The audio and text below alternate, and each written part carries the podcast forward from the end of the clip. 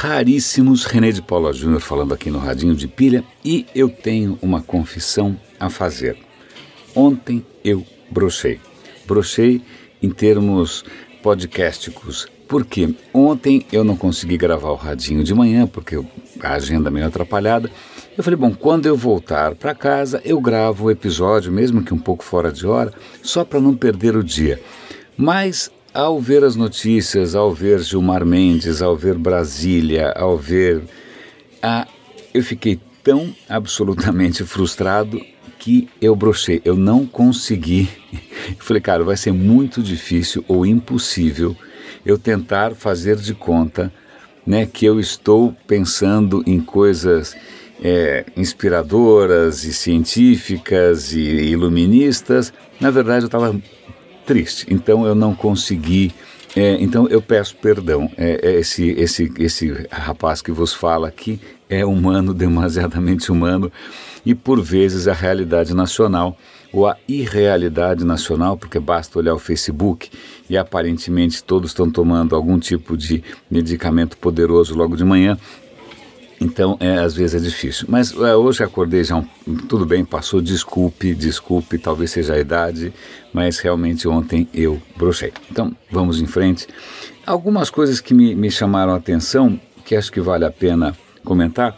Primeiro, um artigo do Demi Getchko. O Demi Getchko é um personagem fundamental é, na história da internet brasileira. Eu vou dar link aqui para a biografia dele. E ele escreve é, no Estadão e ele está comentando o seguinte: ok, a gente está aqui surtando, espanando pela, pelo fato que a neutralidade da rede está em xeque nos Estados Unidos, mas no Brasil, pelo menos, ela está garantida graças ao marco civil da internet.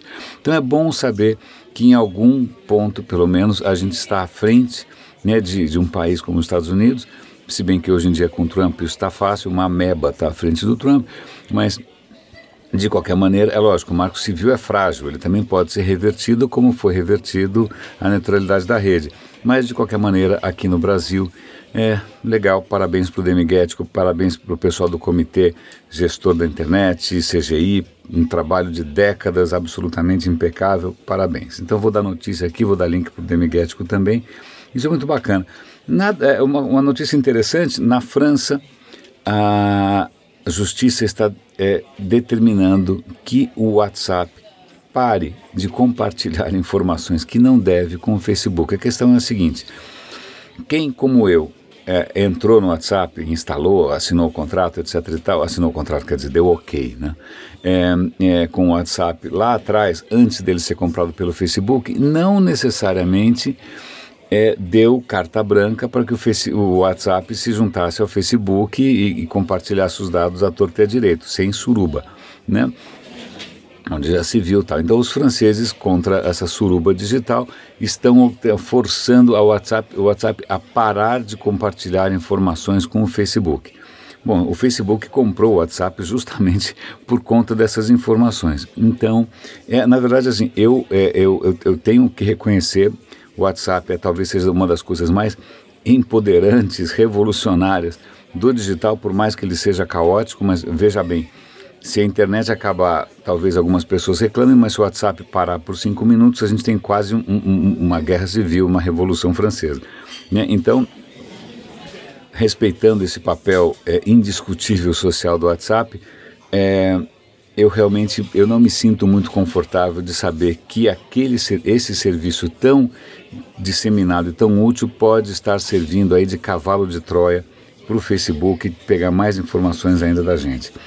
Uma, pulando agora para uma disciplina, ou pelo menos para uma área do conhecimento que volta e meia eu me aventuro aqui, uma matéria muito interessante sobre é, é, plantas e alimentos geneticamente modificados. O que acontece? Existem uma série de regulamentações no mundo inteiro, Estados Unidos, Europa, etc. e tal, sobre é, alimentos geneticamente modificados. Sei lá, você pegou um tomate e pôs no tomate um pouco do DNA de uma banana. Eu não sei, você fez alguma mistura maluca por algum, alguma razão qualquer para tornar mais resistente, para tornar a produtividade melhor tal.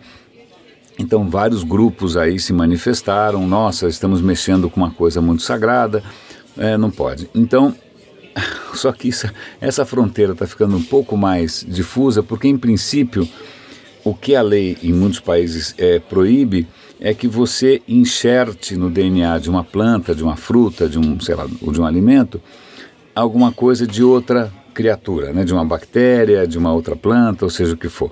Né? Então isso é não, não, não pode. Mas acontece que hoje em dia, graças ao CRISPR e outras tecnologias, aliás, tem uma tecnologia que eu não conhecia, que tem um nome engraçado, acho que é Talen. Talen é uma tecnologia anterior ao, ao CRISPR. Para quem não sabe, CRISPR é uma tecnologia que eu já comentei várias vezes aqui, que permite que você faça praticamente copy-paste de DNA. Já que DNA é código, por que não editar o código?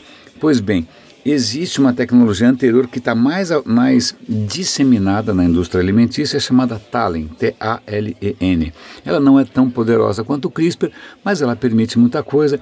E o que os caras estão fazendo é o seguinte: eles estão editando o próprio DNA das plantas para torná-las mais produtivas, mais, sei lá, para melhorar algumas propriedades. Acontece é o seguinte: eles não estão enxertando um novo DNA, é o próprio DNA que eles estão mudando. Então, isso é uma brecha na lei. A lei hoje não prevê que os caras fossem conseguir, em princípio, é, alterar o próprio DNA, porque na prática você conseguiria um efeito parecido através de cruzamento seletivo, como a humanidade vem fazendo há milhares, dezenas de milhares de anos. Né? Então, é, estamos aí numa zona cinzenta. Até que ponto uma, um alimento com o DNA editado ele é geneticamente modificado no sentido antigo. Provavelmente isso vai fazer as pessoas surtarem. Bom, vamos ver o que vai acontecer. Falando em, em coisas genéticas, um artigo interessante sobre um tratamento é, genético para uma doença raríssima, só ocorre 10 vezes por ano nos Estados Unidos é uma empresa chamada Spark, lançou um tratamento que foi aprovado né, pelo, pela Anvisa lá dos americanos, que chama FDA. É, mas acontece o seguinte, o tratamento é tão caro que eles nem divulgam o preço. Nem divulgam o preço. É, e isso é, é uma característica interessante. Muitas vezes, quando você vê algum entusiasta de tecnologias exponenciais, etc. e tal, ninguém é, pergunta até que ponto isso vai ser acessível ou não. Né? Aí você fala, ah, não, é muito caro. Eu falo, não, é muito caro por enquanto porque o preço vai cair exponencialmente. Acontece o seguinte, a hora que for barato demais, a própria indústria não tem interesse em investir nisso. Né? Então você tem aí interesses conflitantes. Você vê a indústria farmacêutica investindo naquilo que dá lucro, por que não? Né? É, versus, é, a, bom, vocês me entendem. Então, é, a gente pode celebrar esse tratamento genético como uma coisa revolucionária, para 10 pessoas por ano, que provavelmente também não vão poder pagar, quem talvez tenha que pagar o plano de saúde, que talvez também não possa pagar.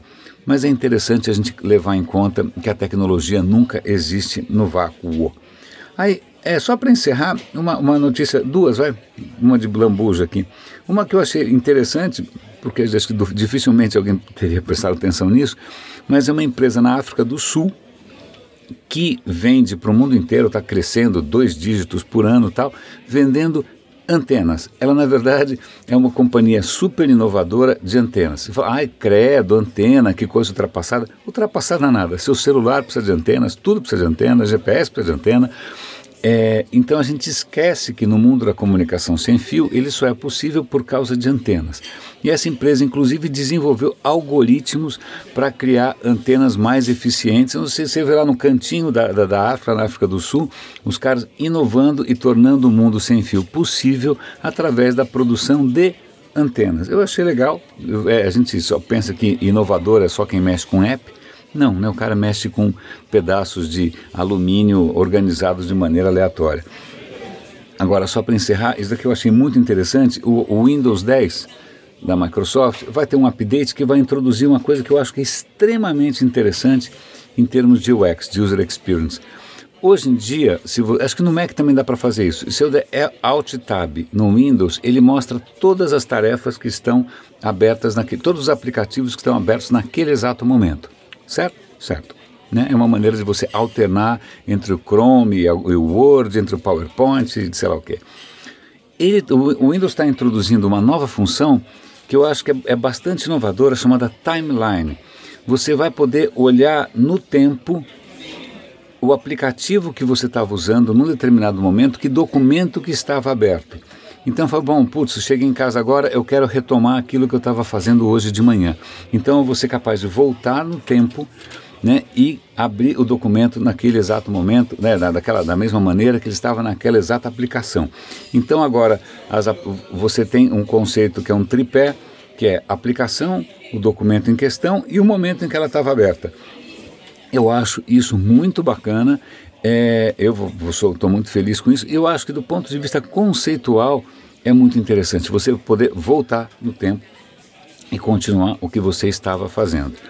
Raríssimos. Eu não posso voltar no tempo e fazer o episódio de ontem, então peço desculpas pela minha breve impotência. Esperemos que a realidade seja um pouco menos dura, né, ou que eu seja um pouco menos mole. Um grande abraço e até amanhã.